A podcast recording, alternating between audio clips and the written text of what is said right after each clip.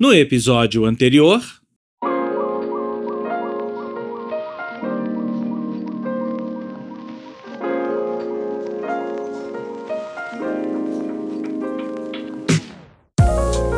A ideia surgiu numa das várias vezes em que eu estava numa rede social, provavelmente no Twitter, antes de eu abandonar o Twitter. Porque ela tem uma proposta de ser extremamente sensível e muito bonita visualmente. São newsletters que têm meio a mesma pegada. A minha newsletter tem a mesma pegada da newsletter delas, de ser literatura, mas também é uma conversa muito íntima ali com, com o leitor. Tem N newsletters e uma delas é sobre a indústria de mídia e sem interseção de mídia com tecnologia. E eu acho que a newsletter dele é muito boa também. Tenho lido cada vez mais fizemos uma espécie de newsletter row, evocando aí os saudosos blog rows, onde os blogueiros faziam suas listas de blogs amigos e associados. Todos os entrevistados para este podcast contaram quais as newsletters que os inspiram diariamente e até mesmo quais as que eles recomendam para quem quer se iniciar neste ecossistema. E hoje, no penúltimo episódio desta temporada deste podcast, chegou a hora de conversarmos sobre o que ouvimos por aqui. Por isso mesmo, este episódio é diferente. Eu e Paula Imediato, os criadores, roteiristas e diretores deste projeto, vamos tentar fazer uma espécie de balanço do que ouvimos por aqui e amarrar um pouco a história. E aí, Será que conseguimos chegar em algum lugar e entender se essa tal economia de newsletters é uma realidade aqui no Brasil? Eu sou o Rodrigo James e este é o podcast Newsletter Economy.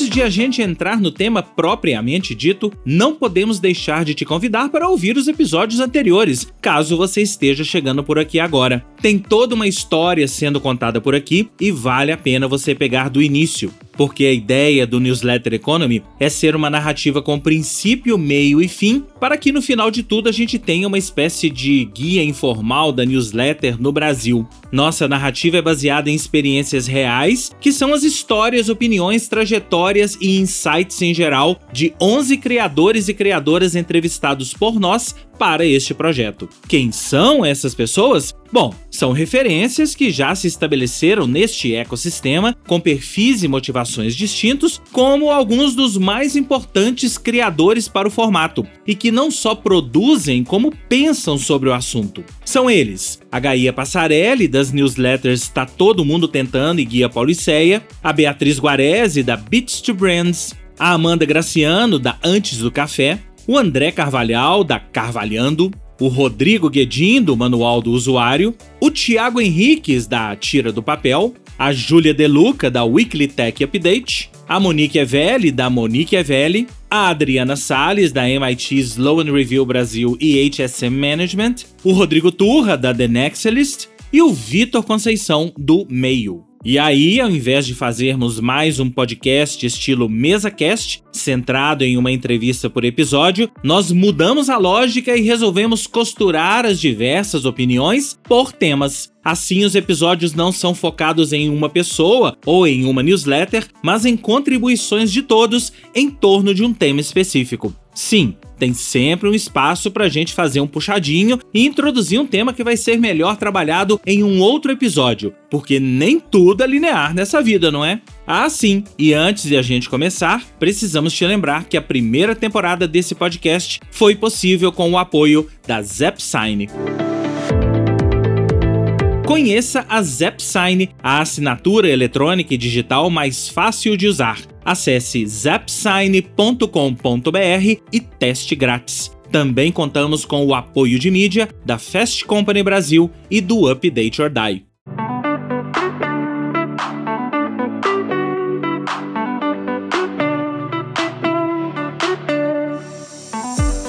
E aí, Paulo, tudo bem? Tudo bem, Rodrigo. E você? Eu tive sumido aí nos últimos episódios, mas apareci aqui no finalzinho para a gente arrematar. Tentar fazer este balanço do que ouvimos. Paulo, eu acho que antes de tudo é legal a gente contar para as pessoas como é que surgiu essa ideia, né? Bom, a gente pode contar como é que surgiram duas ideias. Primeiro, como surgiram as nossas newsletters, mas como é que a gente é, criou essa história do podcast, né?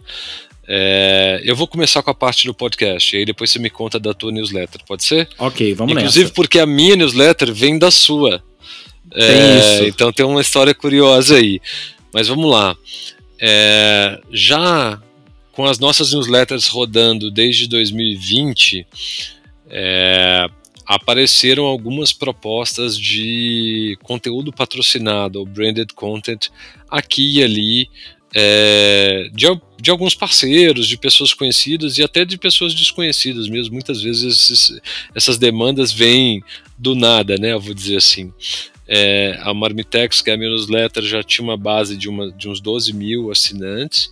E aí um amigo que tem uma startup, é, que é a Zapsign, que patrocina essa temporada, me procurou para pensar um modelo de branded content, para tentar pensar um modelo de conteúdo patrocinado dentro da newsletter. Ele queria entender um pouco melhor os números da newsletter. É, e aí a gente foi e voltou várias vezes nessa ideia e falou, cara, eu, eu, eu falei com ele, eu não, eu não queria fazer isso para ganhar grana, não acho que é legal, não acho que é um conteúdo interessante, não acho que conversa com o que eu gosto de fazer e não acho que te atende também. É, deixa eu pintar uma oportunidade e a gente volta a se falar. É, um tempo passou a partir dessa conversa com ele, passou bastante tempo, inclusive, passaram outras propostas de, de, de conteúdo patrocinado também, e, e merchan e etc. É, e aí a gente se encontrou em Belo Horizonte, eu e você. E a gente estava conversando um pouco sobre essa característica, né, das newsletters que a gente acompanha e dessas pessoas, e que como não existia nenhuma iniciativa que mapeasse, assim, é claro, o manual do usuário tem o diretório de newsletters, que é muito interessante, que a gente citou aqui, mas a gente precisava, pensou em fazer uma espécie de, de guia, né, de orientação, porque muita gente às vezes pergunta como fazer uma newsletter, por onde começar, qual plataforma usar. Isso já aconteceu mais comigo, hoje em dia acontece muito pouco. É, mas eu achei que seria interessante a gente conversar um pouco sobre isso. A gente foi batendo bola, modelando essa história, né? É, e você, como tem muita experiência com podcast, com a produtora, com a Cotonísio, né? É, também em vários modelos e vários tipos de narrativa diferentes, é, a gente chegou nesse caminho de, ao invés de pensar um podcast que fosse uma mesa de entrevistas replicando todo o modelo que a gente já vê por aí, que mais uma vez reforçando, a gente não tem nada contra esse modelo. Eu Isso. adoro esse modelo, eu ouço bastante esse modelo. Só que eu acho que ele é um modelo que ele está desgastado nele mesmo, né? ele, ele está engessado, ele tem uma limitação, ele é sempre mais ou menos a mesma coisa. O que muda é o que o, o convidado ou a convidada vai trazer. É, e a gente pensou, cara, e se a gente conversasse com diversos é, criadores e criadoras de newsletters com perfis distintos, de lugares diferentes do Brasil, com perfis de newsletter muito diferentes, e a gente é, editasse por tema, né? E a gente cortasse assim, ah, como é que apareceu o newsletter para você? Depois, como é que foi essa história em relação a redes sociais? Como é que é o relacionamento com a tua base? Como é que você constrói teu conteúdo? Toda aquela linha que você criou, né? É, de construção narrativa, de passo a passo mesmo, é, para a gente editar esses episódios e criar uma experiência que do início ao fim cobrisse todas as etapas do, do, do, do e aprendizados da criação de uma newsletter mesmo com diferentes perfis, né? É, e aí valeu a pena retomar o contato lá com o Getúlio, né? Cutucar, chamar o pessoal da ZapSign e falar assim: e aí, pessoal, olha só. Vocês estão olhando para isso aqui? Ó, a gente vai montar isso aqui dessa forma. A gente modelou uma proposta, mandou para eles e eles toparam. Lembrando que aqui a gente não está ganhando dinheiros para fazer isso, pelo contrário, mas é um, é um, é um, um, investimento que a marca fez que paga sobretudo o seu trabalho, né? Que é o trabalho do jornalista, cuida, curador e cuidador e, e roteirista, roteirista, locutor, diretor e editor. dessa história do conteúdo, enquanto eu fiquei mais fazendo essa coisa da articulação dos convidados e chamar as marcas e apresentar essa ideia lá para Fast Company e etc. E os caras gostaram e tal. Mas eu acho que a gente tem uma série de lições dessa história aí. Eu só não vou me antecipar muito. Eu queria que você me contasse como é que foi para você chegar nessa história e como é que foi para você começar a newsletter. Pois é, é, esse projeto juntou duas coisas que estão no meu dia a dia: newsletter e podcast. Eu já tenho essa produtora, Cotonísio, já há um bom tempo, né? Já produzo podcasts desde. Para te falar bem a verdade, o primeiro podcast que eu produzi na minha vida foi em 2004 para 2005, quando o podcast surgiu na história. Mas de lá para cá eu altos e baixos, fui e voltei e é, montei essa produtora em 2018 para 2019, quando começou uh, esse mercado de podcast a aquecer. E aí, em 2020, criei a minha newsletter. Pandemia, todo mundo parado, não tinha nada o que fazer, todo mundo de frente para um computador ou de frente para um celular. Vamos criar algum tipo de projeto para colocar um conteúdo para fora, para uh, ah, externar algum tipo de angústia, algum tipo de, de, de informação que, que você consome, que você uh, trabalha com isso no seu dia a dia e que durante a pandemia isso ficou represado. Então eu criei a minha newsletter, que é a Mala, para falar de cultura pop e entretenimento, fazer um pouco de crítica de cinema, de música e coisas do tipo, que é o meu instrumento de trabalho. Eu já trabalho com isso há muito tempo. E aí, quando a gente conversou, surgiu essa ideia de juntar as duas coisas. Então, vou falar de newsletter, vamos fazer um podcast para falar de newsletter. Então são os meus dois é, combustíveis do dia a dia, porque eu tô o tempo todo fazendo podcast e fazendo newsletter e consumindo podcast e consumindo newsletter. É, eu te falo que foi um grande desafio para mim porque as pessoas acham que a gente tem uma super equipe, não é? Mas nós não temos uma super equipe. A super equipe somos nós dois. Claro, tivemos o auxílio da sua esposa, que nos ajudou até em fazer as, fazer as artes, né? Mas o dia a dia foi tocado por, por nós dois. E eu fiquei com todo esse trabalho mesmo de de roteirizar. O roteiro foi feito a quatro mãos, né? Roteirizava, a gente batia a bola. É, é isso mesmo, não é? Vamos cortar isso, mudar isso aqui. É, gravava e editava. Esse gravar e editar para as pessoas pode parecer simples, mas é, é um trabalho, desculpem o meu francês, da porra. Porque a gente tá é, o, o, tempo todo, depois da gente ter feito as entrevistas, eu tive que mapear todas as entrevistas, cortar as entrevistas já por tópicos ali, já deixar mais ou menos cortados, para aí sim episódio a episódio, pegando os trechinhos de todos os criadores e criadoras que a gente entrevistou. É, e juntando e, e, criando uma lógica.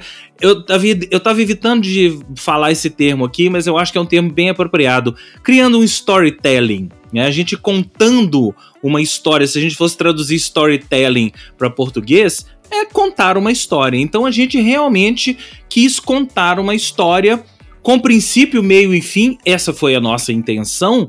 Não sei se a gente conseguiu é, fazer esse princípio, meio e fim, mas foi essa nossa intenção de contar uma história de como é, é, produzir uma newsletter, como é criar uma newsletter, como é produzir, como é monetizar, como é a, a, o dia a dia de um produtor, lidar com conteúdo, lidar com público e todas essas questões que não só nós dois enfrentamos no nosso dia a dia na, das nossas newsletters, mas vocês ouviram aqui que todos os produtores que a gente entrevistou lidam com isso.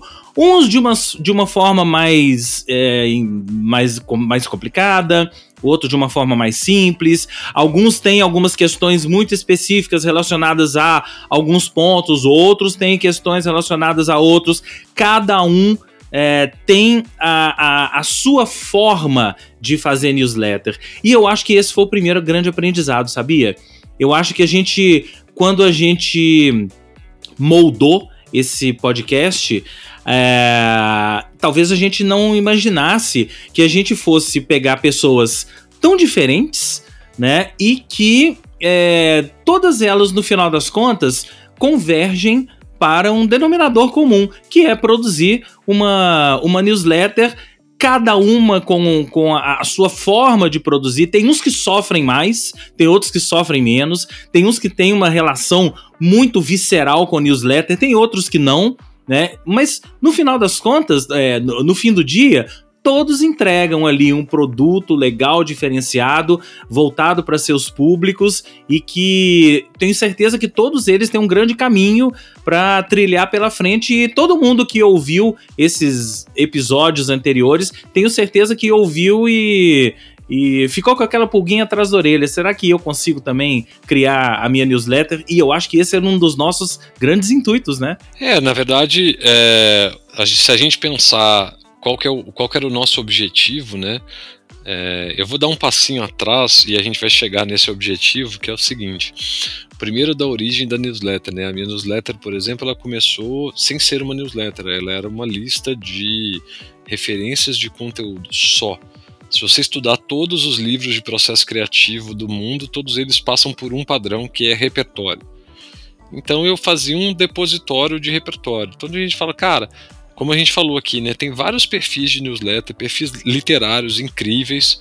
É, já me atrevi a escrever coisas, eu escrevo mais como colunista do que na minha própria newsletter. É, e o meu processo foi um pouco inverso, eu fui virando newsletter com o tempo, né? É, eu já fazia o que eu faço no Marmitex, mas diferente. Eu vi o teu post sobre a mala, eu falei, eu vou criar uma de piada. Falei, eu vou criar uma que chama Marmitex, só pra estar tá junto com a mala e tal, não sei o quê. E essa coisa rolou. É... Mas eu tava muito cansado de excesso de opinião. Eu acho que todo mundo se colocou como consultor ou como alguém com uma opinião para dar. E isso estava me, me intoxicando muito na pandemia. E eu comecei a me desligar dos outros meios, eu comecei a só me alimentar de newsletter. Eu desliguei a televisão porque eu não aguentava a polarização e o excesso de informação e a infoxicação durante o processo de pandemia, né? Todos os dilemas políticos que a gente estava vivendo aqui e fora, etc. É, e aí eu comecei a me nutrir só com newsletters. É, e uma das newsletters que eu, que eu recebia trouxe o texto, que é da Atlantic, trouxe o texto: será que existe uma newsletter economy? É, porque uma série de jornalistas e autores estavam saindo dos seus veículos e saindo das suas editoras para produzir conteúdo no Substack ou em outras plataformas, né? E para monetizar isso de outra maneira. Será que isso existe aqui no Brasil? E às vezes eu acho que a gente demora um pouquinho no tempo. É, o brasileiro é extremamente criativo para determinadas coisas e pioneiro, mas em determinados movimentos a gente pedala um pouquinho, né? É, então eu tava vendo uma história sobre o futuro da comunicação e o pessoal debatendo podcast. Falei, não, gente, podcast foi cinco anos atrás. Agora é, a gente está pegando essa onda começando. É, isso foi um, um, aprendizado interessante nesse processo, mas que nos levou ao objetivo de assim, beleza. Vamos criar um podcast que tem um objetivo, assim, a gente quer criar uma caixa de ferramentas ou um manual de repertório diverso para qualquer pessoa que se interesse, que leia, que queira aprender, que queira fazer, que queira se arriscar, ou que não, que só quer conhecer mais sobre as pessoas que produzem conteúdo que ela gosta, é, possam se informar, né? É, a gente partiu dessa premissa. É, eu acho que é o público que tem que dizer se a gente conseguiu atingir isso ou não. Sim. Eu já ouvi diretamente de algumas pessoas que, putz, agora eu consegui uma caixinha de ferramenta aqui que eu consigo é, estruturar o planejamento da minha newsletter. Ou ouvir de outras assim, pô, eu achei que vocês fossem entrar um pouco mais num aspecto mais técnico, de avaliar a plataforma e tudo mais. É, de gente de perfis diferentes também. É, mas eu acho que a gente conseguiu compilar isso um, um, dentro do, desse ecossistema de criadores e criadoras é, perfis distintos, mas que sim convergem para um, um, uma outra plataforma que para mim é muito interessante, porque eu acho que o grande dilema da comunicação, principalmente agora que a gente está falando de inteligência artificial a rodo, né, é, não está na produção, né, está na não. distribuição. Exato. Então a newsletter é um canal de distribuição incrível, né? Assim, eu, eu, talvez a maior plataforma de, de distribuição de informação do Brasil hoje seja a The News, que tem 1 milhão e 800 mil assinantes. É, isso é mais do que qualquer outro jornal diário, né, que tem aqui esse tem um, tem um, tem um tem uma mecânica diferente de relação com conteúdo. É, eu acho que a gente queria explorar isso. Mas assim, um ponto que para a gente é muito importante foi a gente escolheu pessoas que, por mais diversas fossem, é, diversas, não só o formato da newsletter, o formato do conteúdo, o perfil da pessoa, é, são todas a gente lia, né? Todas, isso todas a gente lia, e eu acho que esse foi eh, talvez o grande trunfo até dessa, dessa nossa primeira temporada, porque a gente, as pessoas devem imaginar como que vocês chegaram nesses nomes, quase eh, foi de uma forma de certa forma aleatório, né? Porque a gente foi, a gente fez uma grande lista de nomes, né, que a gente gostaria de ter e fomos convidando e convidando e entrevistando até a gente fechar ali os 11 nomes. Não são só esses 11 nomes que a gente lê, né? A nossa lista aqui para uma segunda temporada tem, já tem, sei lá, mais de 30 nomes que a gente gostaria de ter. Tem gente que a gente chegou a entrevistar, mas não, não deu para entrar nessa primeira temporada, porque a gente já estava com tudo formatado. Mas eu acho que no final das contas, esses 11 nomes que a gente que a gente entrevistou são nomes bem diferentes, mas que dão sim um panorama dessa tal newsletter economy no Brasil, esse ecossistema de newsletter. A gente tem desde teve, né? Tem teve desde newsletters literárias, vamos chamar assim de newsletter literária, como a própria newsletter da, da Gaia, né? Que são pessoas que sentam e escrevem textos com uma carga pessoal e que trazem informação, mas tem muito mais uma, uma pegada pessoal mesmo de opinião e de colocar a sua vida quase que terapia, né? A gente até falou sobre isso em vários momentos aqui do, do podcast. É, mas a gente teve também o meio, que é uma das newsletters informativas, uma das maiores newsletters informativas do, do Brasil, que vai para outro caminho completamente diferente, mas que eu acho muito legal que no final das contas, no fim do dia, né? As duas newsletters, tanto a da Gaia quanto a do Meio, se você assinar, chegam da mesma forma para você chegam na sua caixa de correio, no horário estabelecido por eles, e você lê, e eu acho que esse, isso é uma das grandes, das coisas mais legais de newsletter, e a gente comparou muito newsletter com redes sociais, a gente teve um episódio sobre isso. É, a rede social, é, ela depende de várias, é, de várias coisas para mensagem, a mensagem conseguir chegar até você depende de engajamento, depende do tamanho da rede social, tamanho de número de assinantes, é, de como as plataformas entregam aquele post para você. Então tem uma série de variáveis. A newsletter não, tá todo mundo em pé de igualdade. E eu acho isso muito legal. Se você assina uma newsletter com 200 assinantes ou assina uma newsletter como a The News, que você citou que tem 1 milhão e 800, ambas chegam para você da mesma forma, em pé de igualdade, e você lê as duas em pé de igualdade. E isso é uma das coisas que mais instigantes para mim nessa, nesse ecossistema de newsletter. Eu hoje sou muito mais consumidor de newsletter do que qualquer rede social, é, e eu tenho organizado aqui no meu, no meu e-mail as newsletters, toda uma pastinha com, com newsletters que eu vou jogando para lá. E é muito legal que uma hora eu tô lendo The News, outra hora eu tô lendo a Gaia, outra hora eu tô lendo o Tiago, né, o Tiro do Papel, a Bia e o, e o, o meio, tudo em pé de igualdade e, e, e, que, e que de certa forma não o conteúdo, né? Porque os conteúdos são bem diferentes, mas uma coisa complementa a outra. Né, você lê uma newsletter super informativa, né? E de repente você tá lendo uma newsletter que tem uma opinião forte, e de repente você tá lendo uma outra newsletter que é quase que uma terapia, né, fazendo um passeio completo pelo universo do conhecimento, do pensamento e de, e de tudo isso. Eu acho que com essas 11 pessoas, a gente, de certa forma, fez uma uma grande amostra disso que eu tô falando, que é esse esse ecossistema de newsletters e tipos de newsletters que podem ser feitas e enviadas para as pessoas. Aliás, é uma coisa que a gente aprendeu no meio do caminho, né? Quais os tipos de newsletters? Tem um episódio dedicado a isso, né? Cara, tem uma coisa que me chamou bastante atenção, que é o seguinte: é a generosidade da comunidade de criadores e criadoras de newsletters. Assim, por quê? A gente falou várias vezes aqui que é, esse projeto não é sobre a gente. Esse projeto não é sobre o trabalho do Paulo, não é sobre o trabalho do Rodrigo. Apesar de você ter o seu trabalho, eu ter o meu. E a gente tem, no meu caso, a newsletter é um hobby, no teu é um complemento ao trabalho, enfim, etc. Mas é, quando a gente fez o nosso shortlist ali, né? Quando a gente fez a nossa listinha de favoritos e favoritas para a gente conversar, é, primeiro, foi, eu achei que ia ser difícil falar com as pessoas.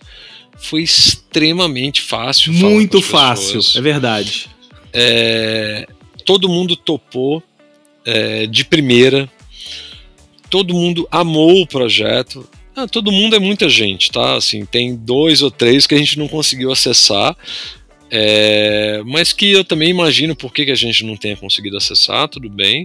Mas você, você vê, por exemplo, a Monique é velha, sabe? Assim, super referência, tá lá na TV. No Brasil inteiro, é. Tava na véspera da gravação. Ela deu, inclusive, o furo pra gente. Pra né? gente. Ela falou, cara, Foi. eu acabei de ser selecionada para ser jurada do Shark Tank Foi. e vocês não podem contar isso pra ninguém. Disso? Exatamente. É. É, mas ela, meu, super aberta, veio, trocou uma ideia.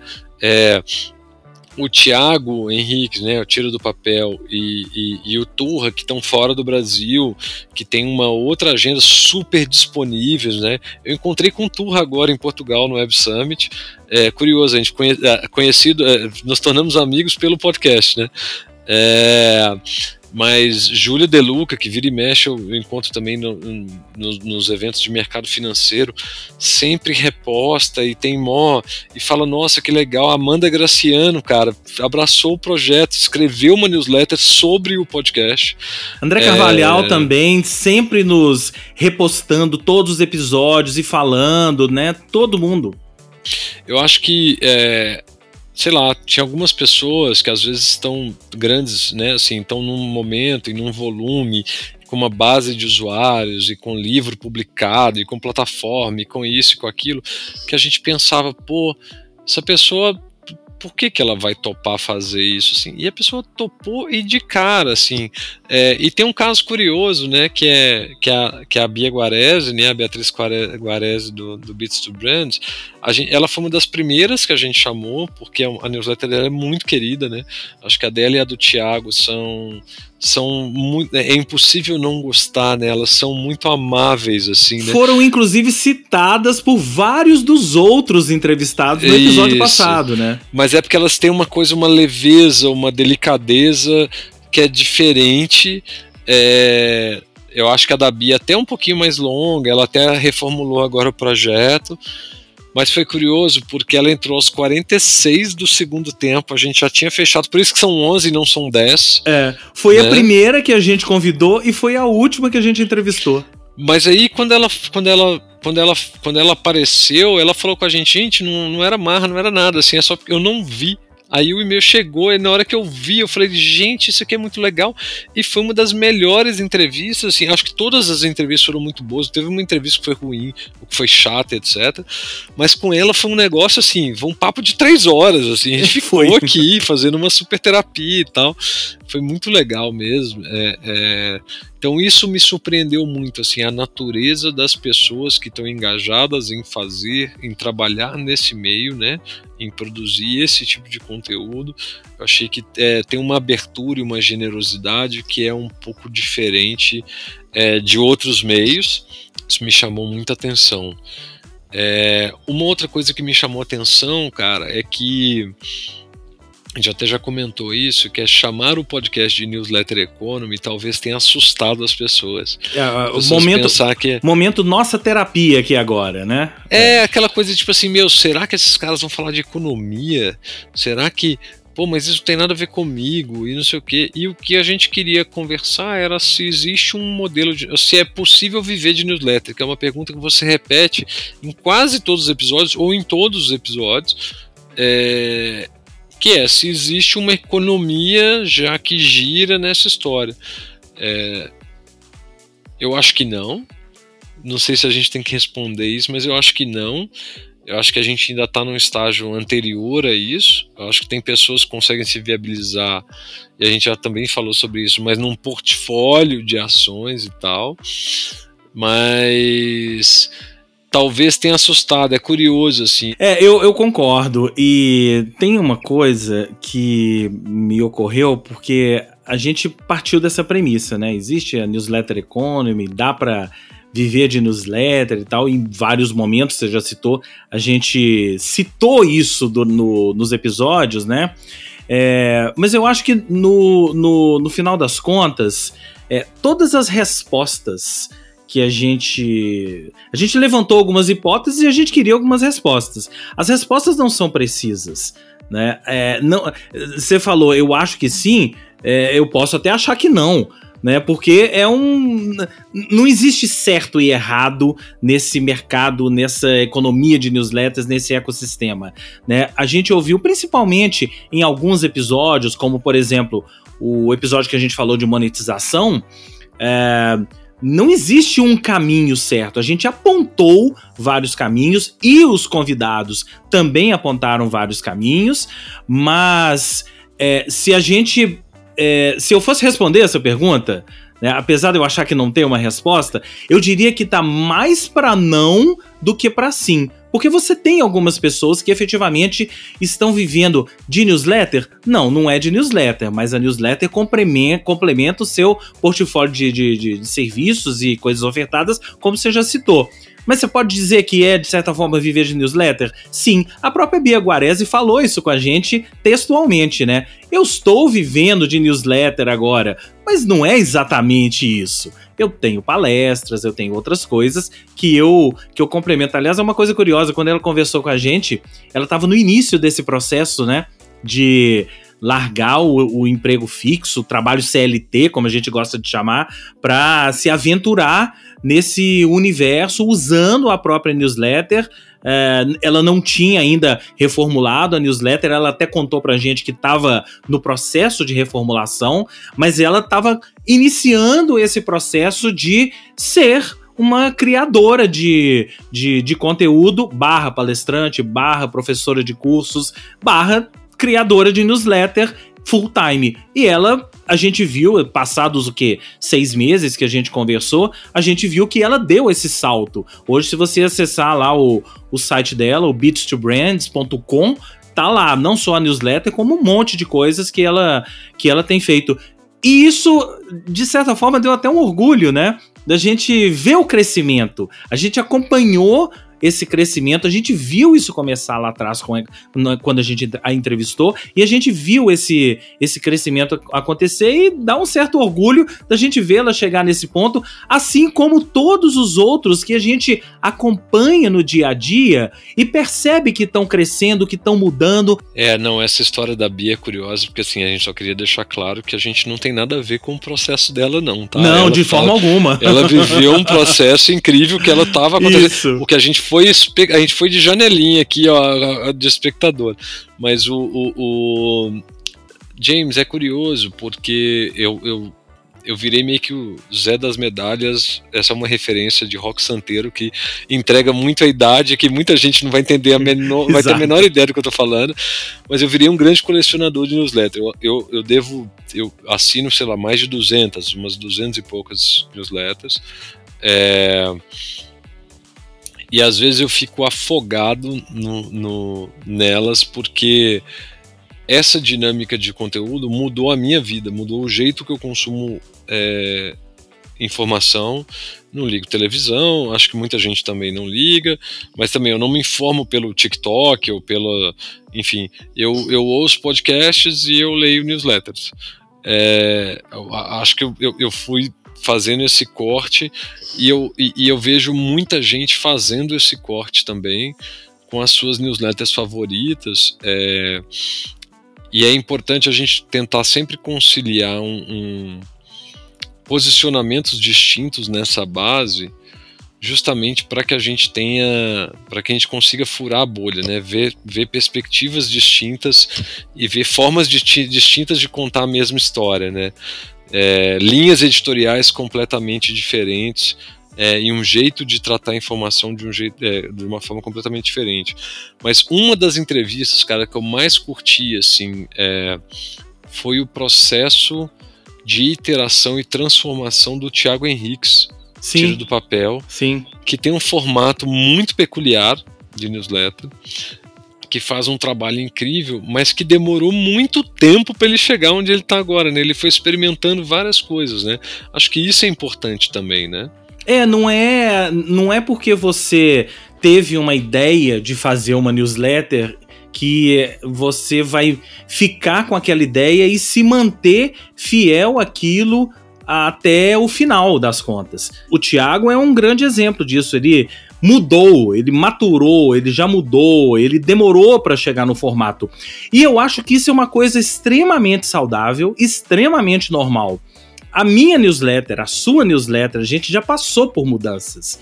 E eu acho que é um dos grandes baratos da newsletter, sabia? Você pode, semana a semana, criar coisas diferentes. Eu adoro criar quadros diferentes na minha newsletter, sessões diferentes. E às vezes aquela sessão dura uma semana. Né? Eu crio uma sessão para falar alguma coisa específica e na semana que vem essa sessão não existe, né? Na outra semana eu crio outra sessão falo alguma coisa específica relacionada àquilo e de repente aquilo se transforma em uma sessão fixa. E aí você vai moldando e você vai se encontrando. A, a nossa vida é assim. A gente, nós não somos pessoas que pensam a mesma coisa sempre e vão sempre ter aquela opinião. Raul Seixas já falava isso, né, da metamorfose ambulante, mas é, é um clichêzão e, como todo clichê, é, é, super verdadeiro, né? Nós somos pessoas que estamos em constante metamorfose e os nossos, as no os nossos projetos, as nossas newsletters ou seja lá o que for, estão em constante mutação. Todos os nossos entrevistados se a gente for pegar as entrevistas, é, todos têm essa história de criei, mudei, não achei, achava que aquilo não funcionava, tirei um pedaço, cortei outro, até chegar no formato. Esse é o formato definitivo? Hoje é. Amanhã pode não ser. Tem mais a ver com, as, com a autenticidade do conteúdo produzido na relação pessoal com aquilo do que com a mecânica de crescimento ou de growth, né? Como é que como é que eu consigo mais usuários, né? Porque assim, as redes, né, o Instagram, o Twitter, o X, né, assim, antes do Lex Luthor, é, o, o, é, eles, eles, as redes elas têm uma dinâmica meio perversa que é eu vou fazer isso porque eu acredito nesse material, nesse conteúdo e, e, e no que eu estou compartilhando, ou eu vou alimentar uma dinâmica de algoritmos para crescer. Eu vou entrar no jogo do growth. É, eu acho que a newsletter ela, ela ainda está tem, tem várias que têm uma série de mecanismos de crescimento, tipo modelo de indicação, não sei o que, tal, tal, tal. Mas é, ela tá menos escrava dessa história, né? Ela, ela, é mais slow content, ela é mais um conteúdo tranquilo, com outro tempo de processamento, também dito por algumas das pessoas aqui, né? Monique falou disso, Gaia falou disso. É, e, e, e, é menos é menos a dinâmica do algoritmo. Eu acho que isso deixa, deixa o conteúdo mais pessoal. E aí é curioso porque todas as conversas que a gente teve parece que a gente já tinha relações pessoais com aquelas pessoas. Parece que a gente já era amigo de infância daquelas pessoas e não, né? A gente não conhecia a maioria delas, né? A gente só a maioria não, eu não conhecia todas elas, só às vezes de trocar mensagem, enfim, de seguir, né, e coisas do tipo.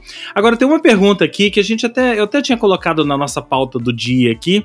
É, eu acho que vale a pena a gente pensar nela se depois dessas conversas todas, se a nossa visão sobre newsletter, em que, se, se mudou, não. Com certeza ela mudou, né? Mas em que a nossa visão sobre newsletter mudou depois dessas conversas todas? O que, você acha? Cara, a minha visão, ela não. Eu, eu não vou dizer que ela mudou, ela expandiu. É, eu validei de alguma forma as coisas que eu já pensava, mas isso foi ampliado, só que em nenhum momento houve uma negativa. Né? Em nenhum momento eu falei assim, nossa, isso aqui não tem nada a ver comigo.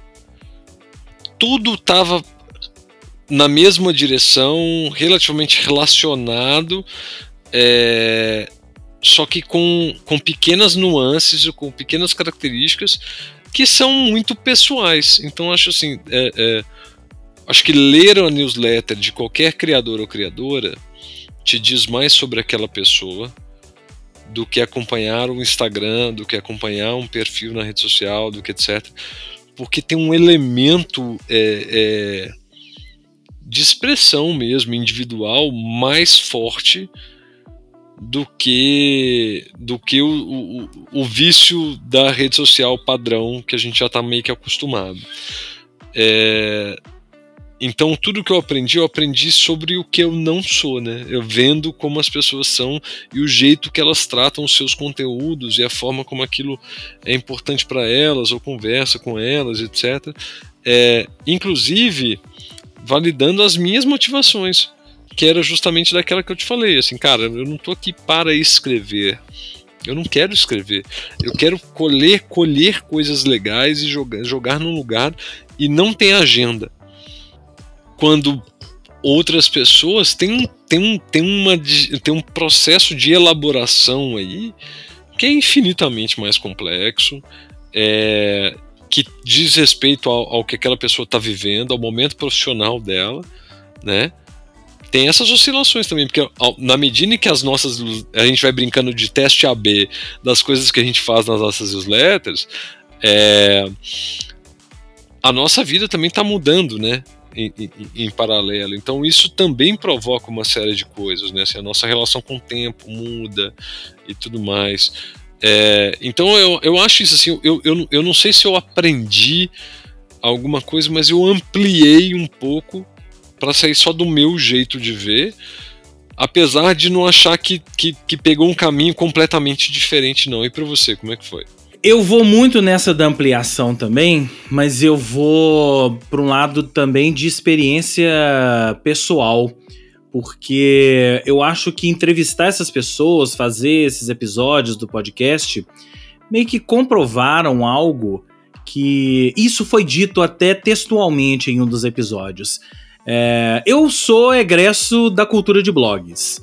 Né? Então, o, quando eu comecei a fazer o meu primeiro blog lá, sei lá, em 2000, 2001, é, eu tinha aquilo como um espaço meu. Era um espaço meu. Tanto que é, as pessoas mais novas não se lembram, né? O que era blog. Blog era weblog. Log era um diário. Log, é a, a tradução é diário. Então, os blogs eram diários né? As pessoas tratavam aquilo como diário. Então, se eu pegar os meus primeiros blogs, é, eles eram muito pessoais. Né? Aí, aos poucos, as grandes corporações foram assumindo as rédeas da história e hoje, nessa era de redes sociais, nós somos meros produtores de conteúdo para as grandes corporações. Mas com a newsletter eu me senti diferente. E eu tenho certeza, a gente ouviu isso aqui, que vários dos nossos entrevistados também se sentiram dessa forma. Eles sentiram que na newsletter eles têm um espaço deles para colocar os seus anseios, os seus medos. É, é, é, claro que existem corporações por trás, né, existem plataformas, existem donos das plataformas, né, existem empresas por trás dessas plataformas. Existem homens, por, homens e mulheres por trás dessas plataformas, criando as condições para que a gente faça as newsletters. Mas ainda assim, eu acho que é, é talvez a volta do produção de conteúdo romântica, moleque, né? Como a gente gosta de dizer. É, comparando com o futebol, saindo do futebol, que a gente saiu do futebol moleque para um futebol de grandes números e milionários e patrocínios, é a volta do futebol moleque. Então eu acho que a newsletter é a volta da produção de conteúdo moleque. E eu me sinto assim. E eu percebi nas entrelinhas, ou e até nas linhas, né, de alguns dos convidados, que eles também se sentem assim. Tanto que todos eles, acho que quase todos eles, são unânimes em dizer que se afastaram um pouco de redes sociais. Claro que ainda usam rede social até para complementar e tal. Mas eu acho que todos eles, se você desse essa escolha para eles, e eu posso falar por mim, você quer é, deletar todas as suas redes sociais e ficar só com a newsletter, você conseguir produzir o seu conteúdo só para newsletter hoje, eu tenho certeza que eu vou dar um ok para isso eu tô caminhando para isso. E eu tenho certeza que todas as pessoas que vocês ouviram aqui também estão caminhando para isso. E eu acho que a gente vive essa era. A gente vive uma era de todo mundo esgotado com redes sociais, não sabe o que fazer, todo mundo meio perdido em meio a plataformas e redes sociais. E talvez a newsletter seja aquele caminho da produção de conteúdo moleque que a gente estava esperando durante tanto tempo. Eu acho que tem uma coisa de nicho aí, né? Assim, é, a gente está falando de um nicho específico. Assim, o caminho é o caminho do TikTok, ele já foi, tá lá. É, é, mas o, o, o para quem não tá afim de seguir, né? É uma alternativa que eu acho que é interessante. É, eu tenho uma experiência curiosa que é eu tenho pouca interação com a minha newsletter. Assim, toda vez que eu convido para interação, tenho pouca interação na plataforma. Mas curiosamente, na rua tem muito. Eu encontro muito com as pessoas que seguem. Durante muito tempo, o Marmitex era a base do Marmitex eram pessoas, eram pessoas que eu conheço. Hoje são pessoas que eu não conheço e muitas das pessoas que eu conheço já saíram, inclusive.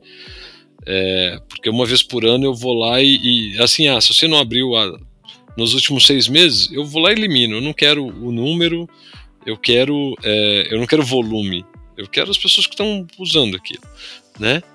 É... A Gaia também, né? Foi o que ela fez, inclusive, né? É, de é. seis em seis meses eu vou lá, cara, você não abriu nenhuma newsletter nos últimos seis meses? Beleza. Aí eu tiro. Não quero. Cara, vai, segue seu caminho, eu vou seguir o meu. Se quiser, você volta depois. Tal. Não tem briga, não tem treta, não guarda o nome de ninguém, não tem, não tem uma lista aqui de, de, de pessoas que eu vou buscar depois. É.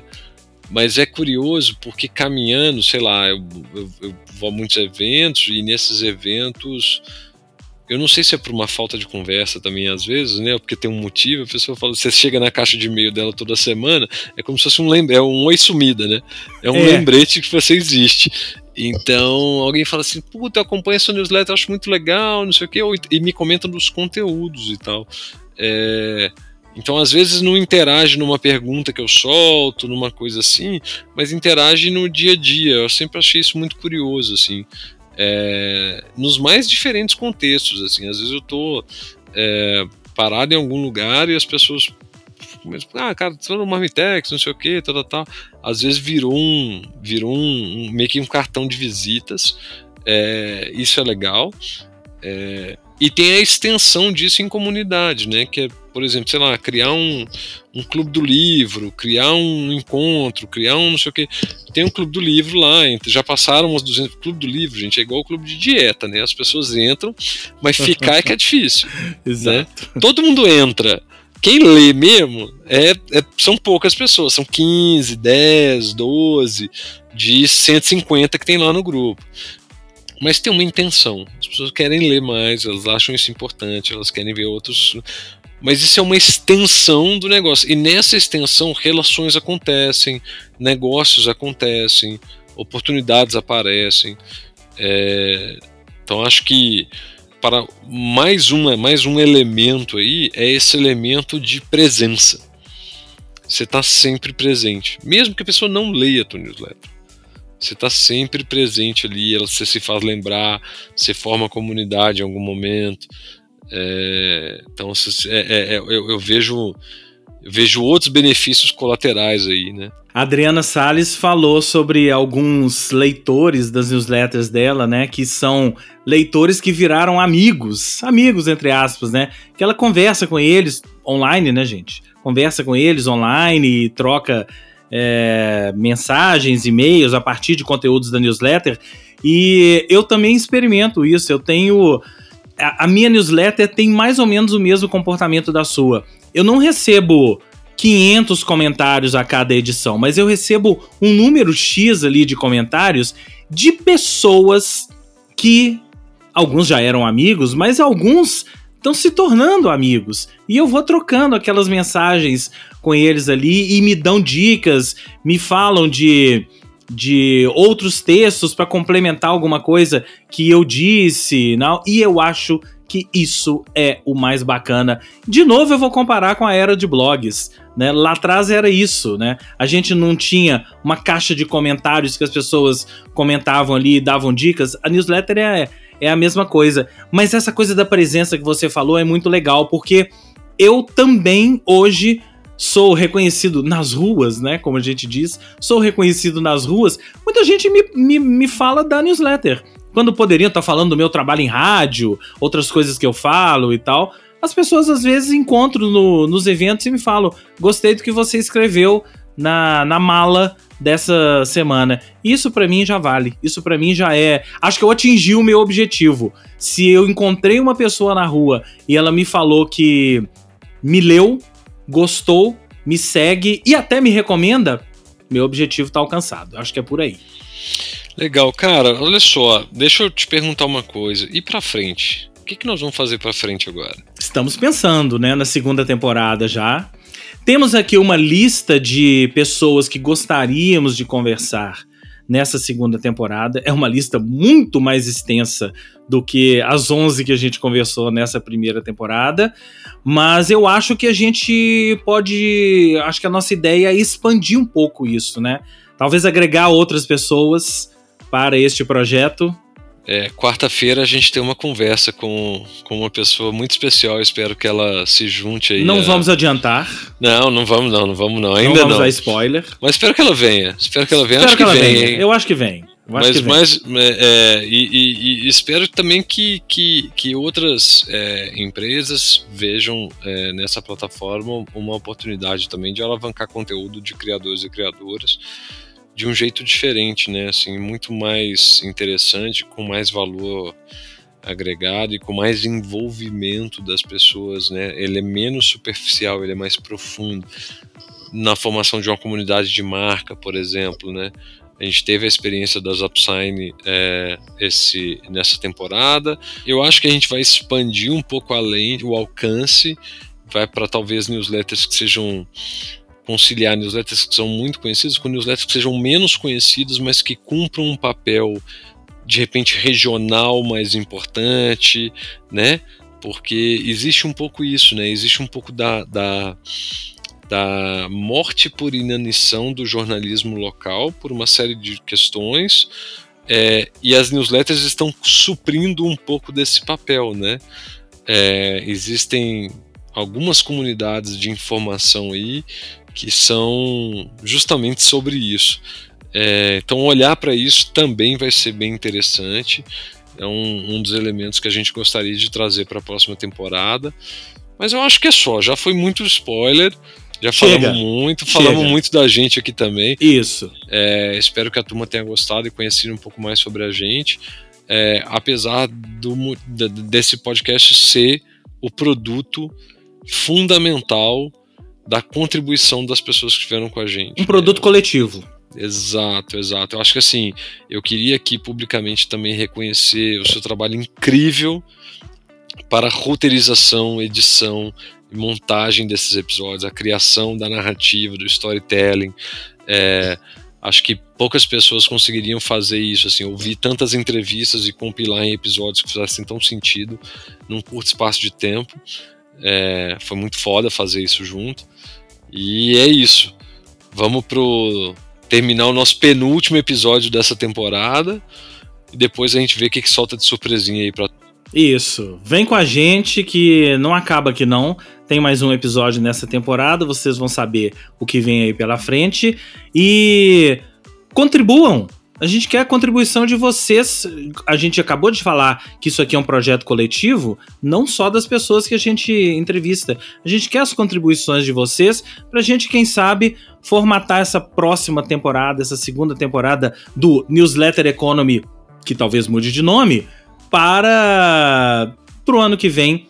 E aí a gente chega. E, e, e marcas também que quiserem estar com a gente num projeto é, que está falando de uma das formas de comunicação mais legais, mais diretas e que tem um potencial de crescimento, que tem talvez o maior potencial de crescimento nessa seara de produção de conteúdo nos dias de hoje, vem com a gente, que a gente tem muito a, a criar junto, ok? É isso aí. Valeu. Então vamos nessa. Valeu demais pelo papo. Acho que deu pra gente chegar em algum lugar. E você aí que nos ouve, gostou? Não gostou? Este podcast mudou sua forma de pensar sobre newsletter? Animou de fazer a sua?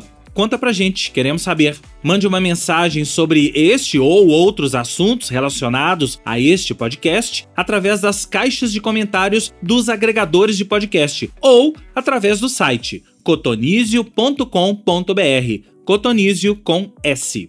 Espero que tenham gostado e que nos sigam para podermos continuar com essa jornada juntos. O podcast Newsletter Economy é uma produção da Cotonizio Podcasts, com direção e roteiro de Rodrigo James e Paula Imediato. Narração e edição de Rodrigo James. O apoio para todo este projeto é da Zepsign. Se você nunca assinou um documento digitalmente, pode ter certeza que você ainda vai assinar. E é exatamente para facilitar este processo e a sua vida que a ZapSign foi desenvolvida. É uma plataforma de assinatura eletrônica que permite coletar assinaturas de forma simples e compatível com o seu celular. É ideal para simplificar e otimizar o processo de assinatura de documentos eletrônicos, eliminando uma série de custos e burocracias completamente desnecessários. Com a ZapSign, você garante 98% de economia, tudo com com validade jurídica numa plataforma que já conta com mais de 900 mil usuários em 17 países e mais de 14 milhões de assinaturas coletadas. Acesse zapsign.com.br e conheça o jeito mais fácil de assinar seus documentos digitalmente.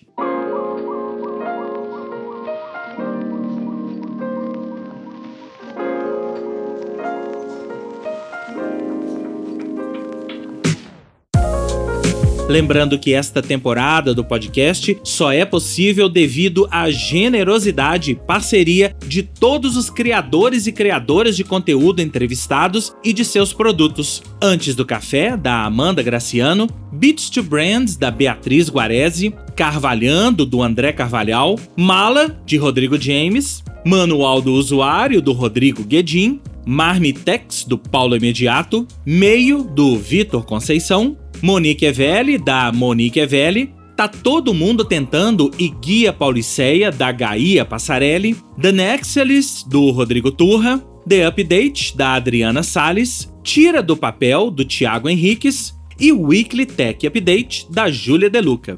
Se quiser conhecer mais sobre estas newsletters e seus criadores, os links para todas elas estão na descrição deste episódio. Um grande abraço e até o próximo.